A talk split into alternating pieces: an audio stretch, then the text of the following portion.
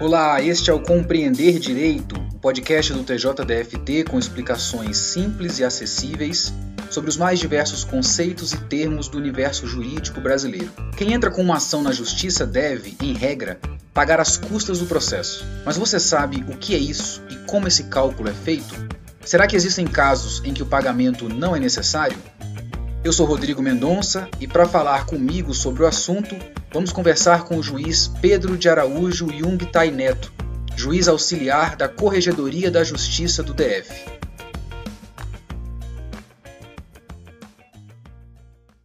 Olá, doutor Pedro, seja muito bem-vindo ao Compreender Direito. Como é que o senhor está? Olá, Rodrigo, uma alegria estar aí contigo e poder falar para você e para os nossos ouvintes.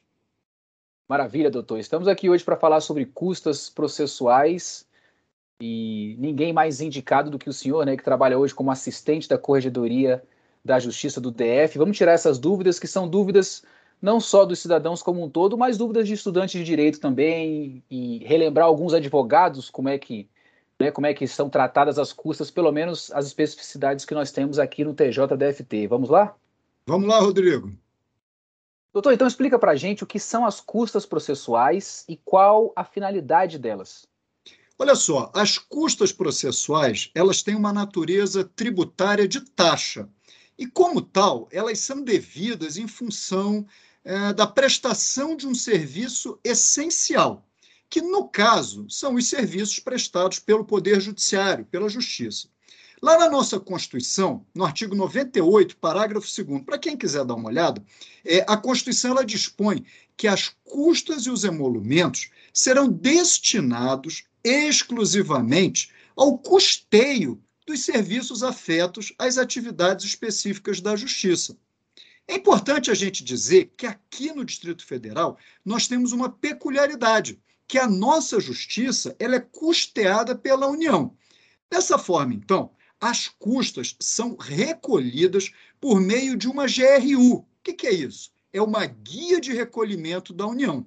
E esse montante arrecadado é creditado em uma conta única do Tesouro Nacional. E qual que é a primeira função dessas custas? A primeira função das custas processuais é ser fonte de recursos financeiros destinados a custear a prestação do serviço jurisdicional.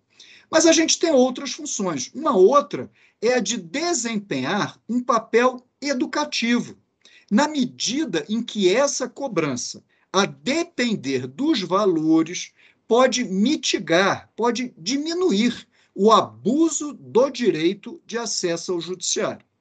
Essas funções, elas devem atuar em harmonia no sistema judiciário a fim de que as custas também não configure aí uma dificuldade ou um óbice ao acesso à justiça, e também que não estimule uma litigância excessiva. Tudo isso de acordo com o entendimento já firmado pelo Supremo Tribunal Federal em uma súmula vinculante, que é a súmula 667. E o que é que diz essa súmula? Fala o seguinte: que viola a garantia constitucional de acesso à jurisdição, uma taxa judiciária calculada sem limite sobre o valor da causa. Doutor, o senhor usou o termo emolumentos. O que, que significa isso? É mais ou menos a mesma coisa, Rodrigo. É, é, como se fosse uma espécie de custas, mas que ela tem esse nome é, um pouco diferente. Então, a gente tem custas, a gente tem taxas, a gente tem emolumentos. Todos eles são formas de cobrança de um valor para que ele seja ali é, utilizado e aplicado para é, o, os serviços que serão prestados pelo Poder Judiciário.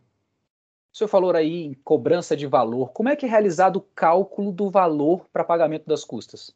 Então, o cálculo e recolhimento dessas custas processuais é realizado, são realizados de acordo com alguns artigos do provimento geral da Corregedoria da Justiça, e são eles lá os artigos 183 e 197, e também com base em um decreto-lei, o decreto-lei 115 de 25 de janeiro de 1967, que dispõe sobre o regimento de custas.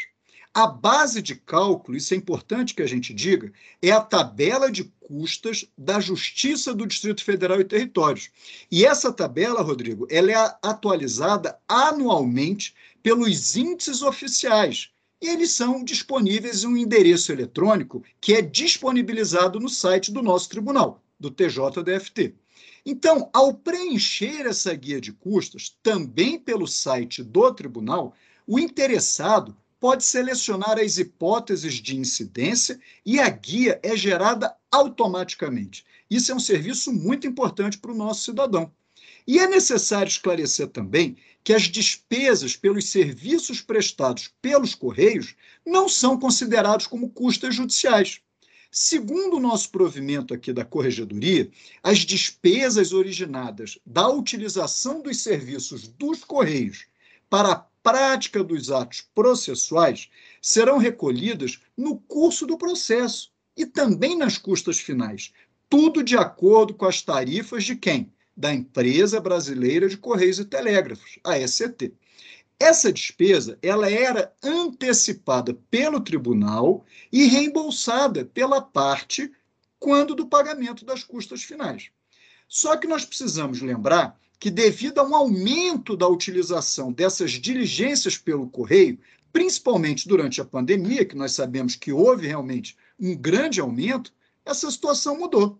Então, atualmente, incumbe à parte interessada arcar com as despesas dos Correios, antecipadamente. E esse valor não está incluído nas custas processuais. Doutor, o senhor falou que as regras aí para pagamento da realização do cálculo, existe uma tabela, essa tabela é atualizada anualmente, ou seja, advogados e partes sabem, não tem surpresa com relação ao cálculo, existe uma tabela já feita. E senhor mencionou o provimento da Corregedoria da Justiça, lógico, nós estamos falando da nossa Corregedoria aqui do Distrito Federal, mas então podemos dizer que as custas processuais vão variar de Tribunal de Justiça para Tribunal de Justiça, de Estado para Estado, correto? Com certeza, Rodrigo. E um dado muito interessante, talvez o nosso ouvinte não saiba, mas as custas do Poder Judiciário aqui do DF são as menores do Brasil. Isso realmente você falou muito bem. Nós temos uma variação de estado para estado. E o nosso aqui no Distrito Federal, nós temos o menor valor de custas do Brasil, o que facilita demais o acesso à justiça. Talvez até em razão disso, que a gente tem aí uma litigância bastante elevada aqui na capital da República. Essa informação legal aí para o nosso pro cidadão aqui do Distrito Federal, né? As custas mais baratas do país. Falando sobre elas, continuando sobre elas, doutor Pedro, quem é que paga as custas no processo? É o autor ou é a parte ré, é o réu? Bom, vamos lá. É, nesse caso, nós temos uma regra prevista lá no Código de Processo Civil. Lá no artigo 82 do CPC, a gente tem uma disposição que diz que as custas processuais serão pagas no decorrer da ação pela parte que requereu, a parte que pediu a prática daquele ato processual. Mas ao final do processo, quem perdeu o litígio, o vencido, ele deverá reembolsar a parte vencedora das custas processuais que ela antecipou. Então, se cada litigante, litigante é cada uma das partes, então, se cada litigante for, em parte, vencedor e vencido, aí as despesas serão distribuídas entre eles. Também está lá no CPC, lá no artigo 86. Caso um dos litigantes sucumba em uma parte mínima do pedido, o que, que, é isso? O que, que é sucumbir? Ou seja, se ele perder apenas uma pequena parte do que ele estava pedindo em juízo, aí o outro responderá por inteiro pelas despesas e pelos honorários. E quando existirem vários autores e vários réus no processo, isso aí a gente chama de litis consórcio, aí as custas processuais serão rateadas, serão divididas proporcionalmente entre aqueles que perderam a ação. Na jurisdição voluntária e em outros juízos, jurisdição voluntária é aquela, por exemplo, no caso é, em que não há uma, um litígio obrigatório, como, por exemplo, uma sucessão. Não há é, é, é efetivamente, em regra, uma, uma, uma contenda obrigatória ali entre, entre os, os, os interessados. Então, nesse caso de jurisdição voluntária e em juízos divisórios, Aí o Código de Processo Civil traz algumas estipulações específicas. Eu vou dar dois exemplos aqui para o nosso ouvinte. Um deles é o artigo 88, que diz assim: ó, nos procedimentos de jurisdição voluntária, as despesas serão adiantadas pelo requerente, por quem está pedindo, e rateadas, divididas entre os interessados. Um outro exemplo é o 89, que diz lá que nos juízos divisórios não havendo litígio, não havendo aí uma, uma demanda resistida, os interessados pagarão as despesas proporcionalmente aos seus quinhões, às suas partes. No decorrer do processo, se houver uma sentença fundamentada em desistência, se uma das partes desistir ou renunciar, ou reconhecer ali a procedência do pedido. Então, se uma parte disser, olha, o autor está correto, eu reconheço realmente que esse pedido é legítimo, então as custas processuais deverão ser pagas pela parte que desistiu, que renunciou, ou então, Rodrigo, que reconheceu o pedido. E, por fim, caso as partes realizem um acordo que é muito bacana isso, quando isso acontece, é importantíssimo. Né? Quando as partes chegam ali a um denominador comum, quando elas chegam é, realmente a um acordo durante a tramitação do processo. E se elas nada falarem sobre o pagamento das despesas, então essas despesas também serão distribuídas igualmente entre as partes. O senhor falou, iniciou essa sua resposta dizendo que é, no decorrer do processo, a parte ela paga pelo pedido que ela fez. Então, em termos práticos, quando o autor de uma ação entra com um processo contra alguém, ele, ele entra com a petição inicial né, na, na justiça, ele paga as custas por estar entrando. Pagou por esse pedido inicial. Perfeito, Rodrigo. Exatamente. O réu na contestação, o réu na contestação tem que pagar também pela contestação que ele está fazendo ou não? O pedido, ele está respondendo a um pedido que ele foi chamado à justiça. É, naquele primeiro momento, o réu na contestação ainda não tem que pagar nada. Pode ser que ele tenha que pagar ao final. Ah, Se tá. eventualmente o réu ele for condenado e ele perder aquela demanda, aí sim ele terá que restituir ao autor tudo aquilo que o autor pagou para poder ajuizar aquela ação.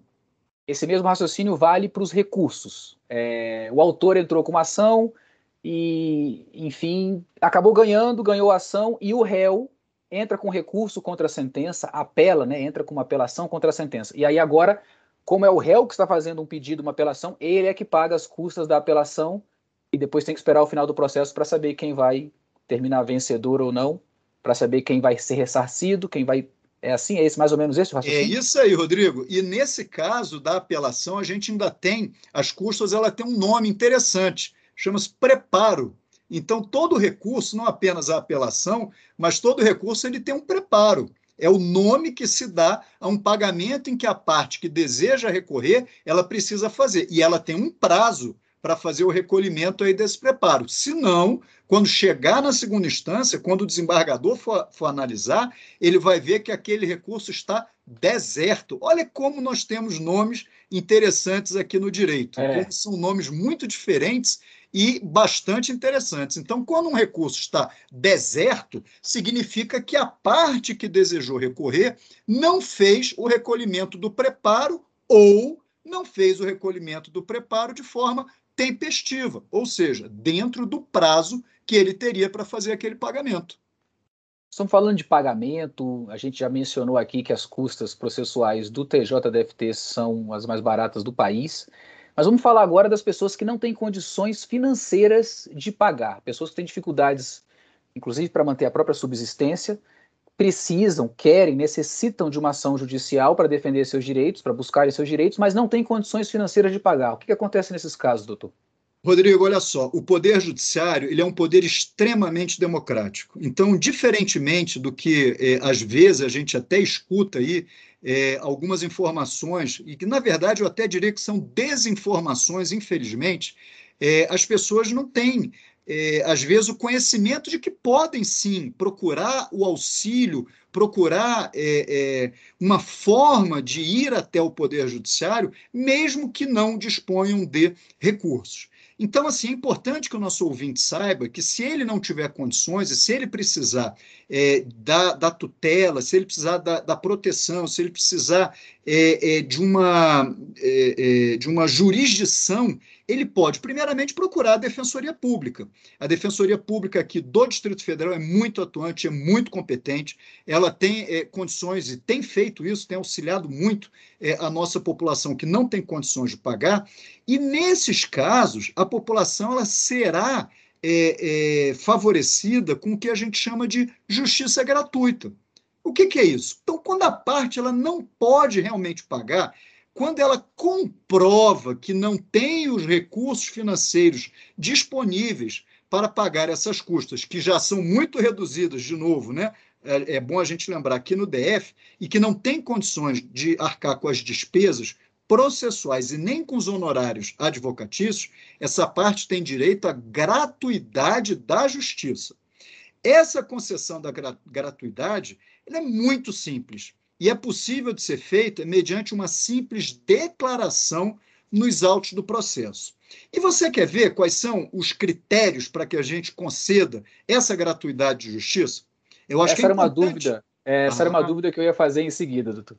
Eu acho que isso aí é uma dúvida de muitos dos nossos ouvintes.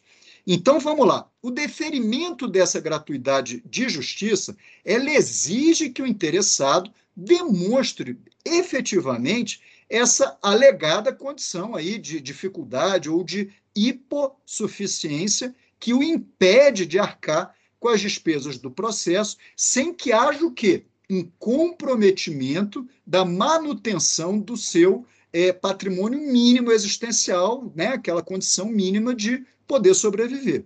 E é importante também é, a gente mencionar, e aí já entrando um pouquinho até na Defensoria Pública, que a Defensoria, aqui do Distrito Federal, eles têm uma resolução de 2015, a resolução 114, se não nos falha a memória, que estabelece como que a pessoa hipossuficiente, é, ela demonstra para a Defensoria ali que ela não tem condições é, financeiras de pagar um advogado e que ela pode ser defendida pela defensoria. E você sabe qual que é, é o requisito que a defensoria impõe? Não sei, doutor. Pois é, é a renda mensal daquela pessoa, ela tem que ser de até cinco salários mínimos. Mas aí você pode me perguntar, ué, então essa é a única forma? Não, não é. Porque, eventualmente, uma pessoa empresário, uma pessoa até que, que receba um valor muito acima disso, mas se essa pessoa, por, por qualquer razão, às vezes uma dificuldade econômica muito grave, causada pela pandemia, causada por uma doença na família, ou que ela comprove que tem despesas altíssimas, despesas médicas, despesas, enfim, é, é, é, que que precise realmente ali é, de todo aquele salário, às vezes até de muito mais do que o que ela recebe, nesses casos a defensoria também vai auxiliar e essa pessoa também será é, merecedora de ver reconhecido o seu direito de litigar é, com gratuidade de justiça. A gente está falando sobre gratuidade de justiça, justiça gratuita, não precisar pagar para entrar com uma ação. Eu me lembrei aqui, doutor, eu fui, eu fui autor de uma ação judicial no juizado especial aqui no TJDFT, uns anos atrás, e não me lembro de ter sido cobrado né, pelas custas judiciais para entrar com esse processo. E agora me veio essa pergunta: nos, nos, nos juizados especiais, a, a coisa funciona da mesma forma com relação às custas ou não existem custas judiciais nesses juizados? Pois é, Rodrigo, agora você trouxe uma questão muito importante.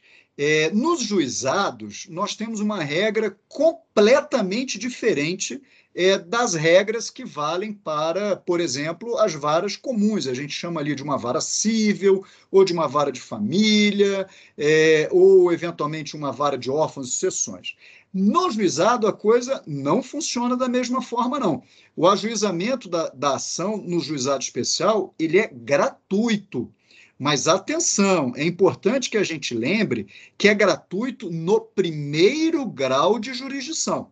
Então, qualquer um de nós, se tiver uma, uma demanda, se tiver uma questão que esteja enquadrado ali dentro é, dos 40 salários mínimos do, do juizado especial, então você pode ir, pode demandar gratuitamente, sem é, é, o auxílio de um, até de um advogado ou da defensoria, pode ir a, a, ao nosso tribunal, agora de forma é, virtual, e pode até fazer ali uma redução a termo e dar entrada mesmo, sem o auxílio de um profissional. É importante que a gente lembre que se a pessoa puder contar com o auxílio de um profissional, sempre é importante. Os advogados, eles estudam, eles se preparam muito, né, se preparam durante muito tempo para que façam é, possam prestar esse auxílio à população. Mas se a pessoa não puder contar com esse auxílio, ele pode ir lá realmente de forma gratuita e é, se valer dos serviços dos juizados especiais aqui do Distrito Federal. Não só aqui, mas no Brasil inteiro, é, para demandar no primeiro grau é gratuito. Mas a gente precisa ter uma coisa em mente, Rodrigo. Essa situação ela muda se houver a necessidade de um recurso. Então, vamos imaginar que a pessoa foi lá, demandou, teve é, o julgamento da sua causa. O juiz do juizado proferiu uma sentença. Se é, na sentença o processo se extinguir, ninguém vai ter que pagar custas, não tem realmente é, a necessidade do pagamento de, de nenhum valor. Mas se houver o interesse de recorrer para uma das turmas recursais dos juizados especiais, aí sim haverá necessidade do recolhimento de custas, inclusive pelos atos que foram praticados anteriormente no primeiro grau. Agora, claro que a regra da gratuidade de justiça, ela também vale para os juizados especiais. Então, se a pessoa tiver demandado ali em primeiro grau, é de forma gratuita, mas é uma pessoa que não tem realmente condições de arcar com as custas do processo, ela pode fazer um pedido, comprovar isso ao juiz, ou ao juiz da turma recursal, dizer: olha, eu não tenho condições, comprova, e o juiz vai analisar e muito provavelmente irá conceder a gratuidade de justiça. Então, mesmo em grau de recurso, nos juizados especiais, é, a pessoa poderá se valer da gratuidade de justiça, se não puder arcar com esse pagamento. Bom, essa foi a nossa conversa com o doutor Pedro de Araújo Jung Taineto. Doutor Pedro, muito obrigado, super esclarecedora essa sua entrevista. Espero que o assunto custas processuais tenha ficado mais claro aí um pouco de uma forma um pouco mais objetiva para todos os nossos ouvintes e as nossas ouvintes. Muito obrigado por ter aceito o nosso convite a participar aqui do podcast Compreender Direito. Esperamos contar com o senhor em futuras participações aqui com a gente. Rodrigo, a alegria foi toda nossa. É, eu agradeço o convite para poder falar com as nossas ouvintes, com os nossos ouvintes. E é sempre muito importante a gente poder esclarecer é, algumas dúvidas aí da, da, das pessoas que moram aqui na nossa capital. Então, uma alegria muito grande. E eu queria só deixar um, uma mensagem que eu acho sempre muito importante, de dizer que o Poder Judiciário aqui do Distrito Federal ele é composto por servidoras, por servidores, por colaboradores, por magistrados de primeiro e segundo grau, que têm um objetivo único de servir da melhor forma possível a nossa população. A missão do Poder Judiciário ela é muito complexa, ela é difícil, porque a gente tentar resolver é, os conflitos entre as pessoas ou entre as pessoas é, e o Estado, né, que a gente também tem essa missão, essa atribuição constitucional, é uma matéria muito difícil, muito complexa. Mas é importante que as nossas ouvintes e os nossos ouvintes tenham essa certeza de que os nossos juízes, os nossos desembargadores, os nossos servidores fazem um esforço diuturno para tentar prestar a melhor jurisdição. E a gente não pode deixar de esquecer que o nosso tribunal, nos últimos três anos, recebeu o prêmio Diamante, que é um dos maiores, é o maior prêmio que o CNJ concede. E no ano passado, nós podemos ter o orgulho de termos sido o primeiro e único tribunal do país a receber a classificação de tribunal de excelência. Então, Rodrigo, as nossas ouvintes, os nossos ouvintes, os moradores aqui da capital da República podem se orgulhar de possuir o melhor poder judiciário do Brasil. Dentre os 91 tribunais de todo o Brasil, nós somos o único tribunal de excelência. E eu acho que isso é um orgulho muito grande, não só para nós que somos aqui do TJDFT, mas para toda a nossa população, para os mais de 3 milhões de habitantes da capital federal que contam com os nossos serviços. Então eu deixo um abraço carinhoso, um abraço forte e estamos sempre à disposição aí da nossa ouvinte, do nosso ouvinte e, é claro, da nossa assessoria de comunicação social. Um forte abraço a todas e a todos. O programa Compreender Direito é uma produção da Assessoria de Comunicação Social do TJDFT. Obrigado por nos acompanhar e até o próximo episódio.